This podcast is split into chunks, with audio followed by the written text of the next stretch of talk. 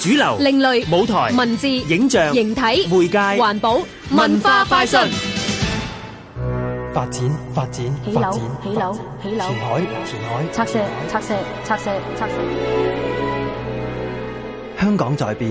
人在變，城市在變，香城墨色，香港大學美術博物館藏當代中國繪畫，透過不同媒介作品展示香港過去半世紀城市面貌嘅變遷。其實喺九十年代咧，有一班香港嘅畫家咧，開始咗香港畫家畫香港呢一個主題嘅。咁陸陸續續其實都有唔同嘅好多作品出現啦，特別係關於近年都有一啲保育嘅議題啊，或者一啲舊樓嘅拆卸啊。咁好多香港嘅藝術家都會透過唔同嘅媒體咧去記錄低佢哋嘅一啲思考。今次呢，我哋挑選呢同香港城市地貌啦，或者係維港有關嘅一個題材。今次展品嘅跨度由上世紀五十年代至今，再請博物館副館長陳芳芳博士介紹啊！我可以介紹一個畫家啦，咁佢叫做靳美天，佢用咗一啲國畫嘅筆觸啦，因為佢自細都有學國畫嘅，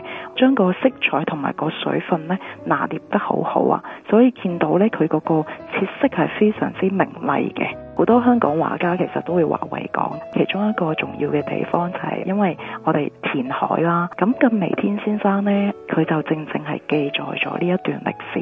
譬如有一幅畫咧，叫做《採石場》，記載咗以開採石礦去填海呢一段嘅歷史啊啦。香城墨色，香港大學美術博物館藏當代中國繪畫。即日至八月二十七號，香港大學美術博物館展出。